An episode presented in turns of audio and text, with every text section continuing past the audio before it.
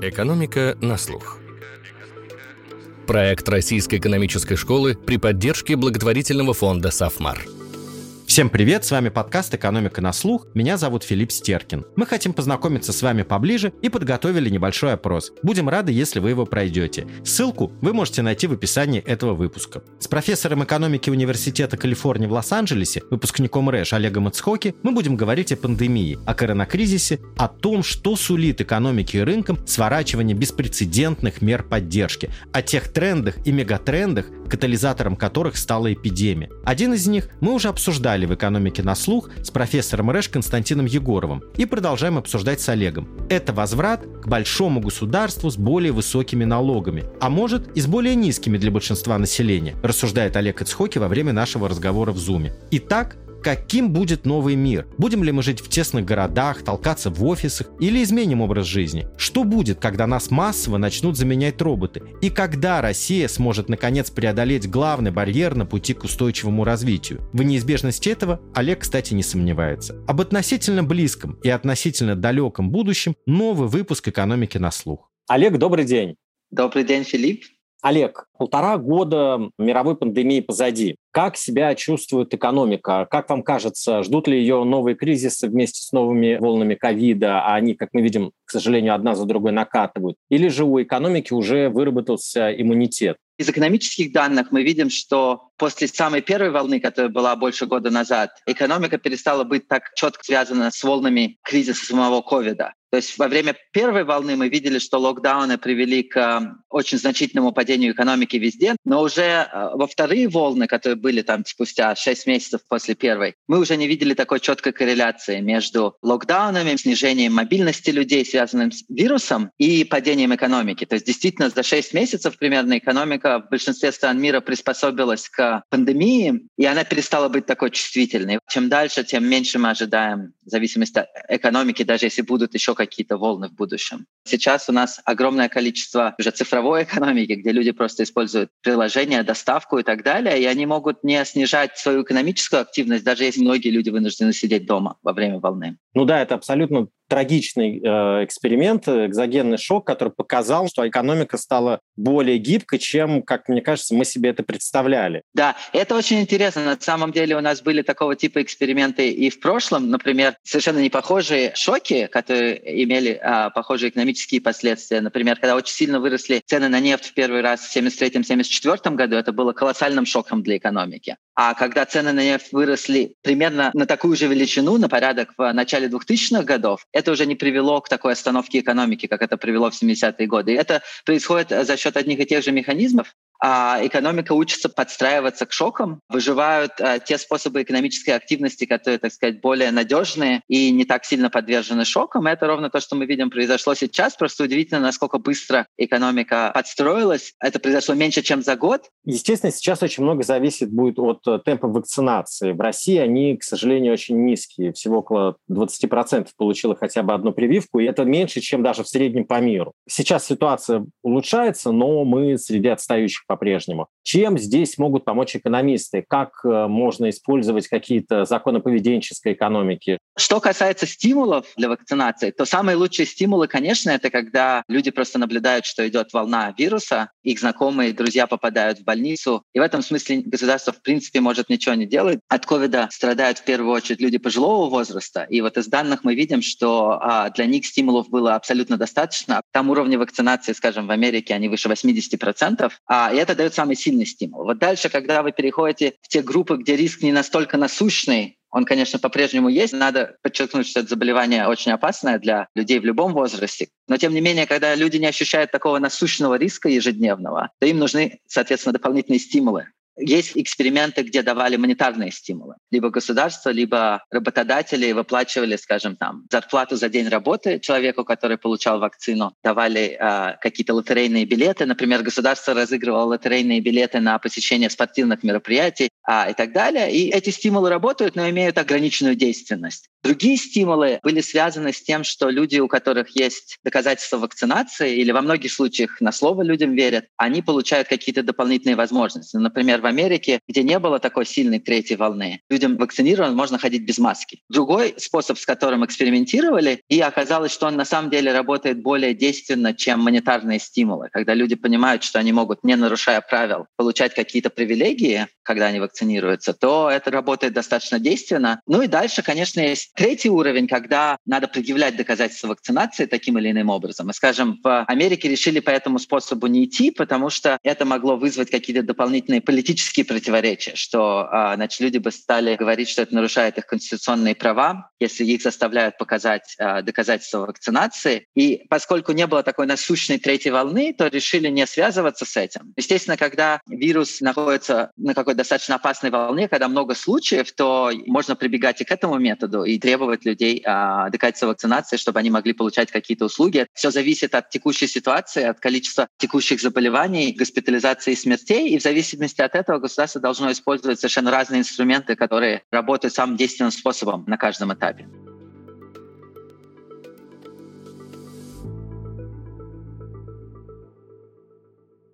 Если а, экономика излечилась от ковида, ну, во всяком случае, у нее выработался иммунитет, то когда и какими темпами страны, ведущие экономики могут начать сворачивать поддержку? С одной стороны, правительство извлекли урок из кризиса 8-9 года, на этот раз э, не скупились. С другой стороны, как долго еще можно держать экономику и рынки в условиях такой эм, денежной терапии? В Америке и в Европе уже происходит достаточно быстрый выход из экономического кризиса, темпы роста высокие, и даже мы наблюдаем достаточно высокие темпы инфляции, что говорит о том, что экономика быстро выходит, и э, предложение в экономике даже не успевает за ростом спроса. И для экономической политики основной вопрос — это как не допустить перегрева экономики, а не как стимулировать быстрый выход сейчас, по крайней мере, в развитых странах и так далее. Вот. Но государства по-прежнему помогают, и вопрос в том, это перманентное изменение, постоянное изменение, которое останется и даже на годы после пандемии, или мы вернемся к статусу кво, который был до пандемии. И здесь действительно достаточно интересно, сложно сказать, а, насколько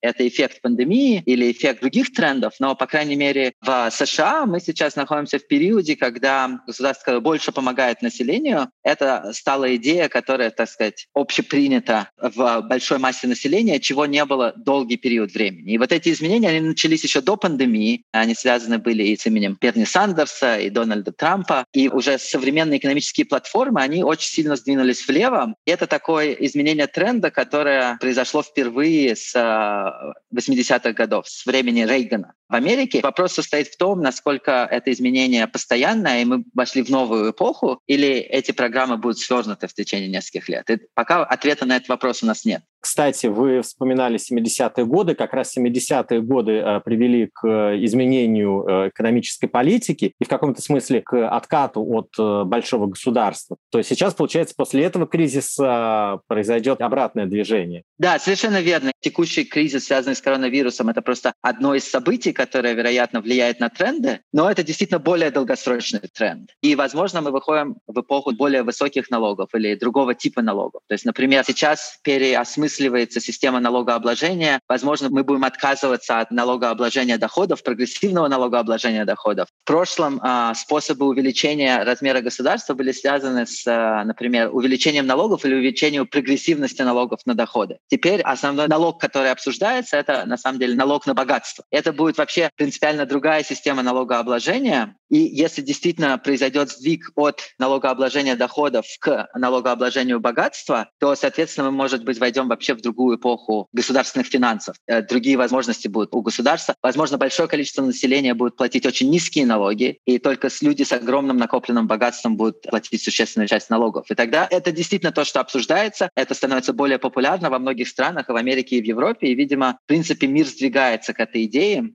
Частности, это связано с долгосрочным трендом роста неравенства. И этот тренд, он гораздо дольше, чем пандемия. В Америке неравенство начало расти, там, скажем, в 70-е годы, и вот оно достигло сейчас своих пиковых значений, которые на уровне неравенства столетней давности. После Великой депрессии неравенство сильно упало, после Второй мировой войны неравенство было низкое, а вот с 70-х годов начался этот новый тренд, и сейчас мы как бы находимся в состоянии очень высокого уровня неравенства. И государства еще не решили, как э, с этой проблемой бороться, что будет самым действенным методом. То есть это все сейчас обсуждается, это то, что мы будем видеть в ближайшие, там, скажем, пять лет, какие новые вещи будут реализовываться. Этот рост налогов на капитал, он не может каким-то образом достимулировать инвестиции, например, потому что ну, это же будет одновременно налог на капитал, который люди получают от своих инвестиций в бизнес, с теоретической точки зрения, на самом деле это два разных налога. Есть налог на капитал, а есть налог на накопленное богатство. Это не обязательно одно и то же. То есть, в принципе, мы можем разделить людей, у которых есть накопленное богатство, которое они инвестируют пассивным образом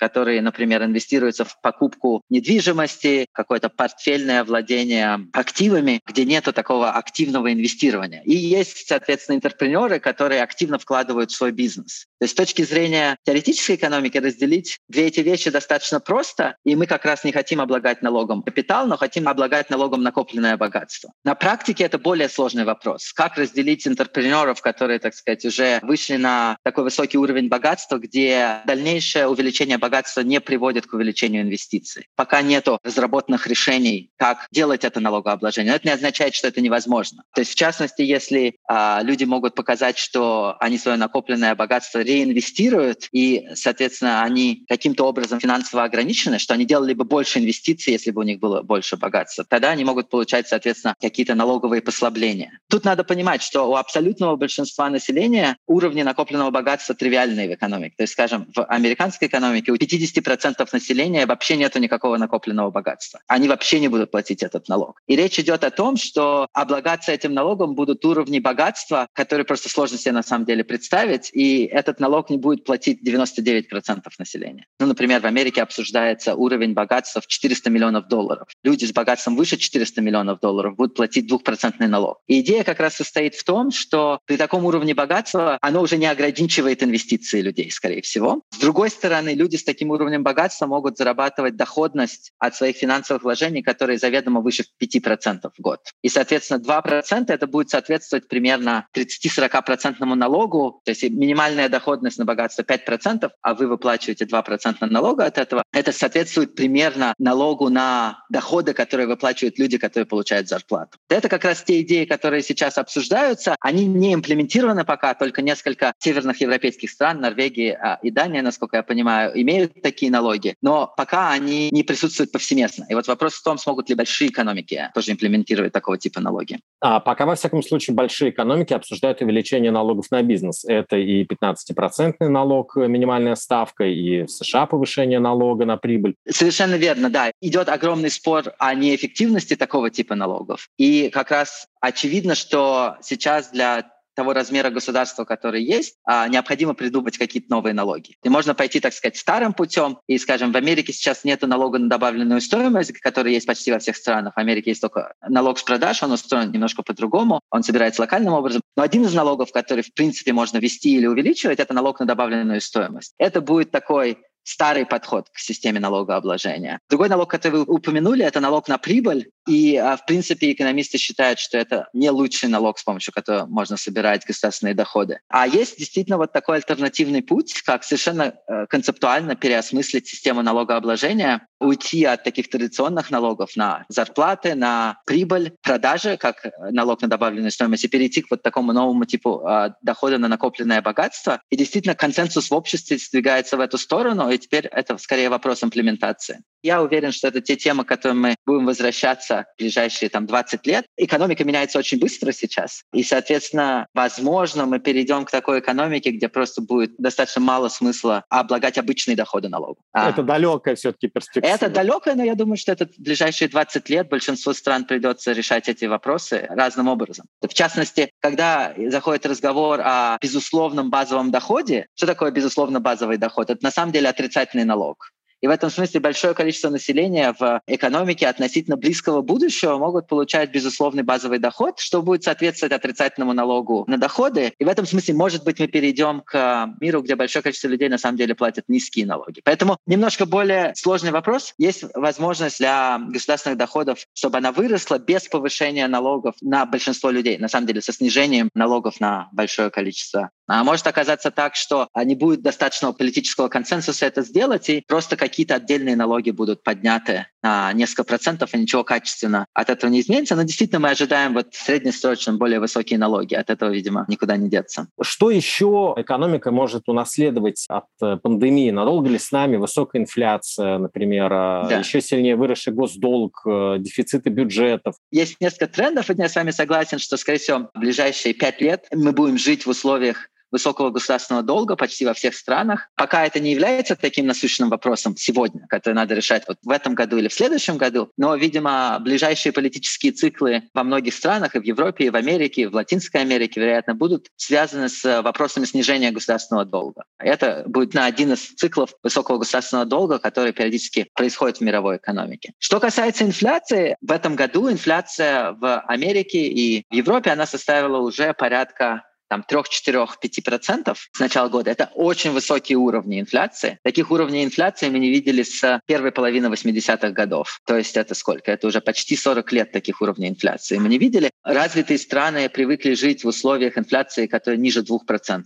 И на самом деле а, центральные банки многих стран жаловались на это, что инфляция слишком низкая. Они на самом деле хотели бы получать 2% инфляцию, потому что это сильно упрощает монетарную политику для центральных банков, которые построена на снижении процентной ставки. Чем ближе инфляция к нулю, тем сложнее снижать дальше процентную ставку. Это была основная проблема, скажем, во время кризиса 2009 года, когда все процентные ставки ушли в ноль. И уже дальше опускать их нельзя. Но есть некоторая возможность опустить их немного ниже. Мы жили, на самом деле, в условиях отрицательных процентных ставок в большинстве стран Европы. Но все равно есть некоторая граница. И это вот была основная проблема для монетарной политики. И э, центральные банки стран хотели видеть чуть более высокую инфляцию. Они просто не знали, как увеличить ее чуть-чуть до 2%, и чтобы она не увеличилась сильнее, пытались использовать разные методы для этого. Например, таргетировать не текущую инфляцию, а среднюю инфляцию за 10 лет. То есть если есть 5 лет, когда инфляция ниже тренда, то нужно 5 лет, когда она будет выше 2%, например. И вот это была одна из идей, которые использовали. И вот то, что сейчас э, мы получили 4-5% инфляцию за эти полгода, это некоторый новый мир для центральных банкиров во многих странах, но на самом деле нету никакой паники в этом смысле, потому что бороться бороться с высокой инфляцией гораздо проще, чем с низкой инфляцией или с дефляцией. У нас нет хорошего инструмента борьбы с дефляцией, потому что мы не можем опускать процентные ставки ниже нуля сильно. Но есть очень простой способ борьбы с а, высокой инфляцией – это поднятие процентных ставок. И нет никаких сомнений, что если инфляция продолжится, мы просто перейдем в мир более высоких процентных ставок, чего не было уже 15 лет. То есть вот последние 15 лет мы живем в условиях процентных ставок достаточно близких к нулю. То есть, скажем, если мы вернемся к 3-4% годовых по надежным активам, это будет возвращение к миру до 2005 года. Но при этом надо понимать, что экономисты сильно переживали о нулевых процентных ставках последние 15 лет. И в этом смысле нет ничего неправильного в мире с тремя процентами годовых по надежным активам. И, в принципе, это то, чего бы я ожидал некотором обозримом будущем. Вопрос состоит в том, это обозримое будущее краткосрочное, и все закончится, когда инфляция опять вернется на 1-2%. Или мы переходим в новый режим более высоких процентных ставок. Это, на самом деле, такой ключевой вопрос, на который у нас нет ответа сейчас. Но все исследования, которые делались последние 10 лет, они показывали на, так сказать, структурные изменения в экономике, которые привели к этим низким процентным ставкам. И сейчас ничего не предвещает, что вот эти структурные изменения быстро куда-то уйдут. Что это за структурные изменения? Это переход к экономике, в которой самые крупные компании на самом деле не являются сильно инвестиционными. Это не какой-то тяжелый бизнес, которому надо строить много заводов, а это хай-тек компании, у которых вполне ограниченные инвестиции, поэтому спрос на инвестиции упал, а предложение сбережений сильно выросло. В первую очередь из-за того, что на мировой арене появились развивающиеся страны, которые быстро выросли. И в связи с этим мы на мировом уровне видели огромный рост сбережений. Этот тренд стал особенно заметен, когда Китай стал большим глобальным игроком в 2005 году. Потому что вклад Китая в этот тренд э, колоссальный. Как минимум, видимо, половина этого тренда происходит за счет Китая. И вот из-за этого мы живем в условиях огромного предложения сбережений, и относительно низкого спроса на инвестиции, это то, что приводит к низким нулевым процентным ставкам в равновесии. Фактически эти тренды пока никуда не уходят, поэтому я думаю, что вот этот период более высоких процентных ставок, это все-таки будет наша ближайшая история на 1-2 года, а не дольше. Но вот это вот второй тренд. Это повышение ставок. Какое это будет иметь э, последствия для рынков? Э, не лопнет ли вот этот э, пузырь, который раздулся сейчас еще сильнее благодаря денежной подпитке? Но это, это же реально какой-то вот был фондовый пир во время чумы, по-другому это не назвать. Это совершенно справедливо. Действительно, а, в развитых странах государства раздали огромное количество денег. У людей потребление было более низкое из-за пандемии. Многие товары были недоступны, но услуги в первую очередь были недоступны. Доходы не сильно упали из-за поддержки государства. И вот все эти дополнительные сбережения, они куда-то ушли. И в частности, вот мы видели какие-то отдельные участки рынка ценных бумаг, либо рынка недвижимости. Они действительно росли во время пандемии, что казалось странным, но это было не так странно из-за того, что сбережения сильно выросли в этот период. Повышение процентных ставок закономерно затормозит экономики, видимо, приведет к снижению цен на недвижимость. Неожиданные изменения в процентных ставок, те сюрпризы, которые к нам придут от неожиданных изменений в процентных ставок, они, вероятно, затормозят а, сток-маркет, но при этом нет никаких сейчас оснований ожидать какого-то значительного падения кризисного падения. Это такая ситуация, где экономики растут слишком быстро, и государство плавно их притормаживает. Это то, как устроена современная монетарная политика, поэтому мы от этого не ожидаем никаких потрясений, а ожидаем от такого плавного притормаживания экономики, чтобы сдержать инфляцию. Но, соответственно, когда вы сдерживаете инфляцию, вы затормаживаете экономический рост. При этом мы не ожидаем, что э, центральные банки будут панически повышать процентные ставки резко. Это будут такие планомерные повышения на там одну четверть процента. И вот весь вопрос, сколько кварталов подряд будут поднимать процентные ставки на одну четверть, скажем. И когда начнут. То есть мы не ожидаем такой ситуации, где будет какая-то паника на рынке, тогда государству придется такую emergency политику делать. Это все будут такие планомерные, плавные увеличения. Вот теперь какие кризисные ситуации могут возникнуть из-за этого? Основные проблемы на самом деле будут возникать по двум причинам. Возможно, ситуация, когда ряд стран не выходят из кризиса такими же темпами, как вот развитые экономики, как экономика США, возможно, экономика Европы. И те страны, которые выходят из кризиса медленнее, для них вот возникнет проблема того, что процентная ставка на доллары, на евро выросла, им нужно будет принимать решение, повышать свою процентную ставку или ничего не делать с процентной ставкой, но тогда будет происходить удешевление их валют. И вот это фактически будет выбор для экономик, которые запаздывают с выходом из рецессии. Несмотря на это, повышать процентную ставку или смириться с тем, что, скажем, доллар будет дорожать относительно валют этих стран из-за того, что в Америке подняли процентную ставку. И происходит отток капитала к более высоким процентным ставкам в Америке. Это сложная проблема будет для многих стран. Для России, для рубля. Вероятно, для России это будет меньшей проблемой, чем, скажем, для стран Латинской Америки, потому что в России просто гораздо э, меньше открытость, гораздо меньше заимствования у мировой экономики, меньше заимствования в долларах, в иностранных валютах. И в связи с этим, как российская экономика получает меньший выигрыш от того, что она меньше встроена в глобальную экономику, так сказать, и вот распространение такого кризиса будет э, меньше, чем в тех странах, которые больше интегрированы в международную экономику. Вот как это происходит в большинстве развивающихся стран, большая большая часть заимствования происходит через банковскую систему, и банковская система, международное банковское заимствование происходит в долларах. И когда доллар дорожает, это на самом деле существенная проблема для банковской системы. Это в первую очередь та причина, по которой центробанки обычно повышают свои процентные ставки, когда происходит повышение процентных ставок в развитых странах, чтобы не допустить удешевления своей валюты, которая ударяет по банковской системе в первую очередь, которая заимствует в иностранной валюте. Вот это как бы основная проблема, которую будет решать экономическая политика в развивающихся странах. Но вот поскольку Россия не так сильно интегрирована в международную финансовую систему, то, возможно, это будет меньшей проблемой, и, соответственно, даже удорожание доллара не так опасно для российской экономики. Российская экономика гораздо больше зависит от цен на нефть. И вот цены на нефть сейчас будут высокие как раз из-за того, что экономики быстро выходят из кризиса. И тот факт, что будет дорожать доллар, повышаться процентные ставки в мире, если это сопряжено с по-прежнему высокими ценами на нефть, что мы, в принципе, ожидаем сейчас, мне кажется, Россия будет хорошо защищена от вот этой экономической волны.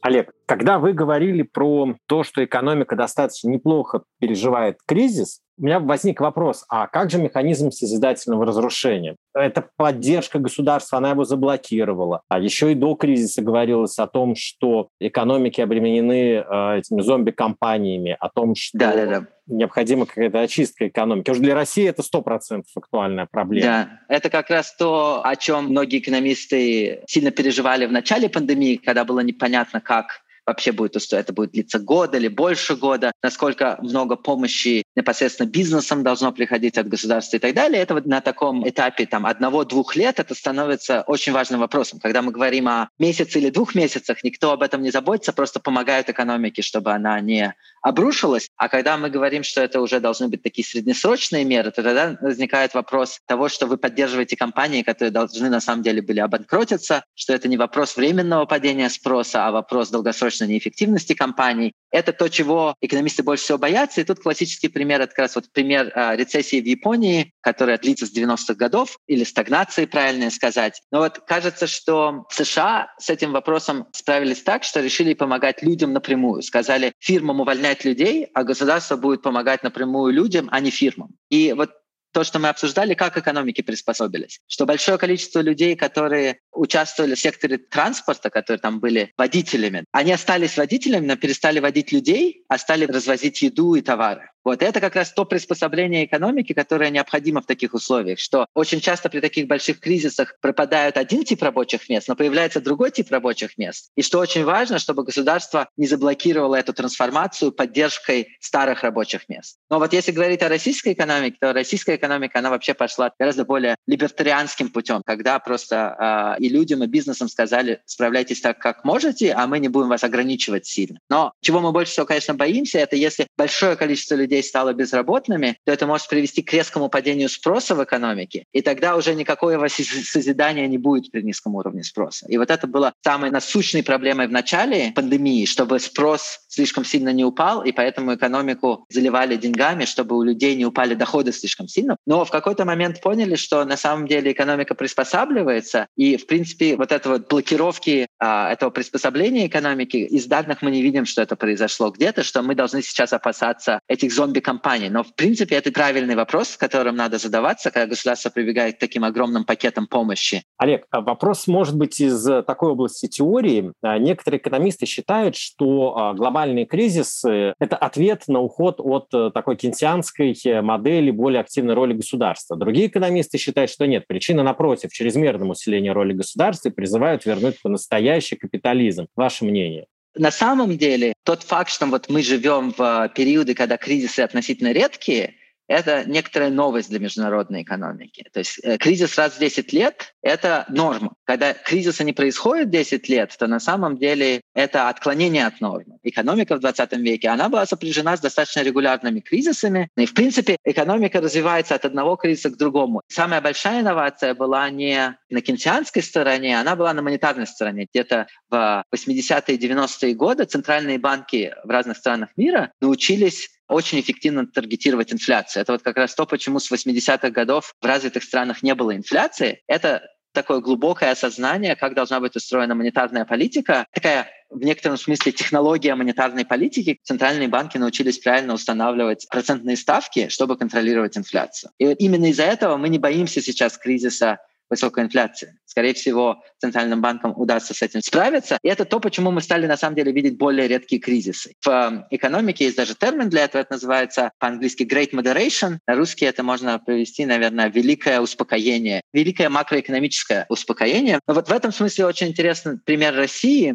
где можно обсуждать разрушение или отсутствие каких-то институтов, в первую очередь там, политических институтов, институтов выбора, судебной системы. Это те институты, которые, просто можно сказать, напрочь отсутствуют. Но при этом качество макроэкономической политики в России находится на очень высоком уровне. И в этом смысле, значит, Российский Центральный банк — это действительно институт, которому удалось достигнуть очень хороших результатов. При том качестве политических институтов, которые мы наблюдаем в России, качество макроэкономических институтов находится на высоком уровне. Именно так поэтому... Они дополняют друг друга как раз, потому что качественный макроэкономический институт обеспечивает стабильность э, для того, чтобы могли продолжать существовать э, некачественные политические институты. Но важно понимать, что это совершенно не обязательно так, потому что если мы посмотрим на страны Латинской Америки, даже если эти страны гораздо более демократичные, чем э, Россия, где происходят регулярные конкурентные выборы, где как-никак работает суд и так далее, то там качество монетарной политики может быть гораздо хуже, и то, что приводит к политическим кризисам, зачастую бывает это периоды, например, инфляции или девальвация. И это то, что действительно качественная макроэкономическая политика в России э, избегает. Но теперь то, что вы спрашиваете, ну вот происходят эти кризисы. Да, они происходят, но что очень важно с кризисами, что каждый следующий, он, в принципе, отличается от предыдущего. Да? То есть вот кризис 2008-2009 года, он был вызван некоторыми инновациями на финансовом рынке. Кризис 2020 э, года — это вообще кризис, который... Э, это эпидемиологический кризис, который привел к экономическому замедлению. Это, естественно, в этом смысле это абсолютная норма, что шоки в экономике происходят из совершенно разных мест, фундаментальная характеристика кризиса — это то, что он неожиданный. Если бы люди ожидали кризиса, либо его бы не произошло, либо он произошел бы раньше, если бы его все ожидали. Вот. Еще что важно подчеркнуть, что до этого кризиса коронавируса мы находились а, в периоде самой долгой экспансии экономической. Это был вот 10 а, лет экономического роста или даже 11 лет экономического роста. Это редкость. Как раз то, что надо подчеркнуть, это не частоту кризисов, а редкость таких долгих экспансий. Что, вероятно, в России этого было незаметно, потому что в 2014 году произошло падение цен цен на нефть. Но вот это падение цен на нефть не вызвало глобального экономического кризиса. Это был, так сказать, региональный шок, который в первую очередь подействовал на страны экспортеры нефти, но это не было глобальным шоком. В этом смысле мы действительно, если с глобальной перспективы на это посмотрим, мы находились в периоде долгого роста. Ну а Россия находится уже очень долго в периоде э, кризисов, э, которые перемежаются со стагнациями. Я бы назвал это периодом стагнации, я бы не назвал это именно Ну как, для кризисом. нас за 10 лет, за 10 с небольшим лет это третий масштабный кризис, сначала глобальный финансовый кризис, потом кризис 14-15 год, долгая стагнация после этого, потом вот э, снова кризис. Но опять же, если бы я взял, так сказать, более долгосрочный взгляд на эту ситуацию, я бы не называл эту ситуацию кризисной, а я бы ее называл ситуацией стагнации. И тут очень важно понимать, что даже острый, но краткосрочный кризис во многом лучше долгого периода стагнации. На самом деле, вот 10 лет без экономического роста во многом это гораздо более плохие новости, чем какие-то краткосрочные кризисы, которые происходят в рыночной экономике. И чем более подвижна рыночная экономика и политическая система, тем легче страны приспосабливаются к этим экономическим кризисам, которые сменяются периодами быстрого экономического роста. И вот акцент надо делать не на кризисы, а на отсутствие долгосрочного экономического роста, что для России гораздо большая проблема. Ну вот России не удается вырваться из этой э, ловушки среднего дохода, и она все сильнее отстает от э, развитых экономик. И ощущение, что этот кризис может стимулировать перестройку, его нет. То есть э, могут быть какие-то локальные улучшения, решение каких-то отдельных проблем, но а, решение глобальной проблемы экономического застоя его не видно.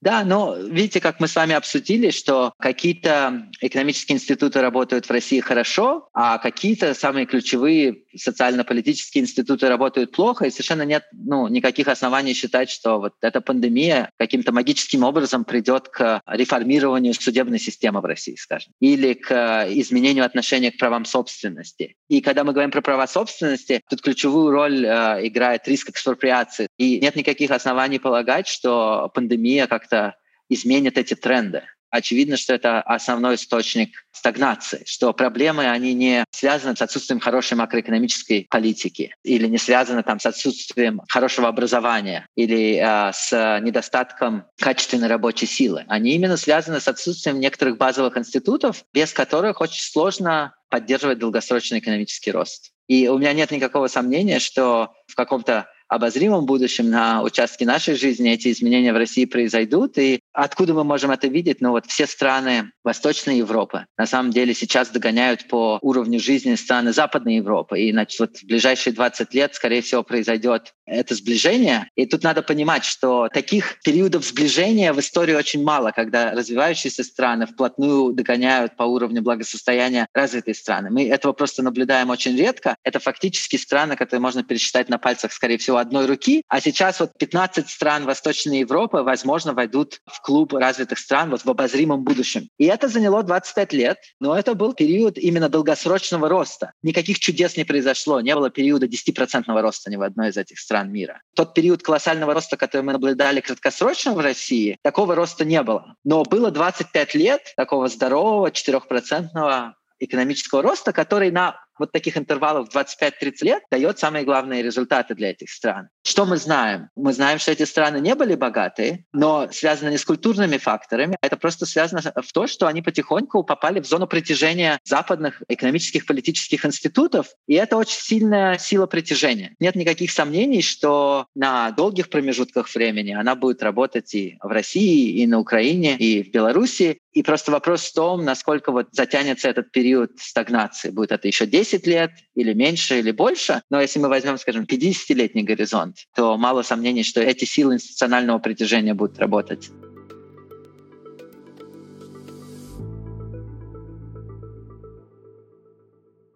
Олег, а давайте э, мы с вами продолжим прогнозирование. Какие, на ваш взгляд, мегатренды а, могут ускорить э, пандемию и коронакризис? Ну, где-то, наверное, они были просто, эти тренды стали, их рост стал взрывным, как, например, э, для рынка труда. Какие вы видите глобальные последствия? Но тут можно, на самом деле, э, рассуждать совершенно на разные ну, темы. Отчасти вы уже говорили про налоги, конечно. Да, но если уходить вот от макроэкономических вопросов, один из вопросов, который часто задают, означает ли этот кризис конец глобализации, скажем. Мне кажется, достаточно очевидно, что не будет падения торговли. Международная торговля уже восстановилась, и в этом смысле как раз долгосрочный тренд — это скорее тренд экономической глобализации. А вот то, что касается миграционных потоков, потоков э, людей между странами, это стоит под большим вопросом сейчас. Очевидно, что даже до коронавируса были такие политические тренды к эм, закрытию стран от потоков людей, именно от миграционных потоков. Это вот такой большой вопросительный знак. Смогут ли люди также просто переезжать между странами, получать рабочие визы и работать в других странах, открывать свои бизнесы в других странах, получать образование в других странах? Вот это огромные вопросы, на которые у нас сейчас нет ответа. Мне хотелось бы верить, что миграционная глобализация не будет снижаться долгосрочным образом, но на этот вопрос сейчас сложно дать ответ с уверенностью. Но другие тренды, которые более микроэкономические, они связаны, конечно, с тем, как будет устроена будущая работа, как будут люди работать, будут ли они работать гораздо больше из дома, будет ли гораздо больше фрилансеров, или мы вернемся к такому корпоративному устройству работы, офисному устройству работы. Вопрос, связанный с этим, как это повлияет на города повлияет ли это на устройство города, будет ли тренд в сторону менее плотно населенного города из-за глобализации, в сторону города с большими пространствами, с возможностью жить в отдельных домах, а не в многоэтажках. Кажется, что драйвером городов с высокой плотностью населения будет не бизнес, а будет именно потребности людей. Хотят ли они жить в местах с плотным населением не потому, что это места, где они работают, а потому что это места, где они хотят проводить досуг. В этом смысле Россия, конечно, не показатель, потому что в России очень большой уклон в сторону небольшого количества больших городов и большой экономический градиент, так сказать. Доходы очень сильно связаны с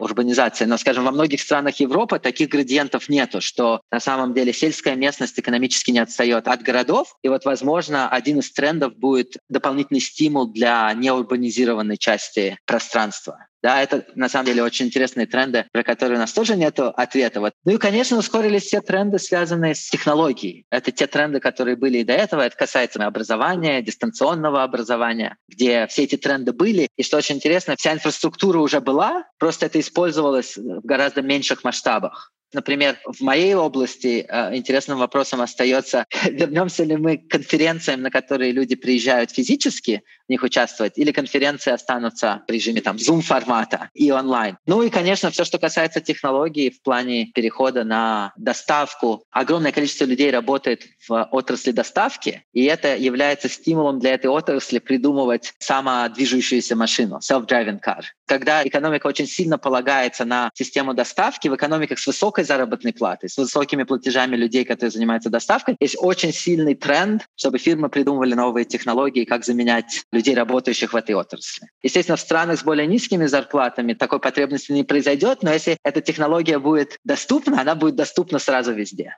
скорее всего. И это, конечно, такие самые, наверное, интересные тренды на ближайшие 10 лет, но и в целом все, что связано с большим использованием artificial intelligence в широком смысле во всех областях, больших данных и так далее, это будет только ускоряться. Есть вероятность, что мир через 5 лет будет очень сильно выглядеть от мира сейчас, именно потому что мы даже сейчас не можем представить все, что можно делать с вот этой вычислительной мощностью, которую мы сейчас имеем. Это может очень сильно изменить мир гораздо быстрее, например, чем в предыдущие 5 или 10 лет. И в этом смысле пандемия, она через пять лет может казаться нам очень маленьким таким всплеском на уровне этих долгосрочных экономических трендов.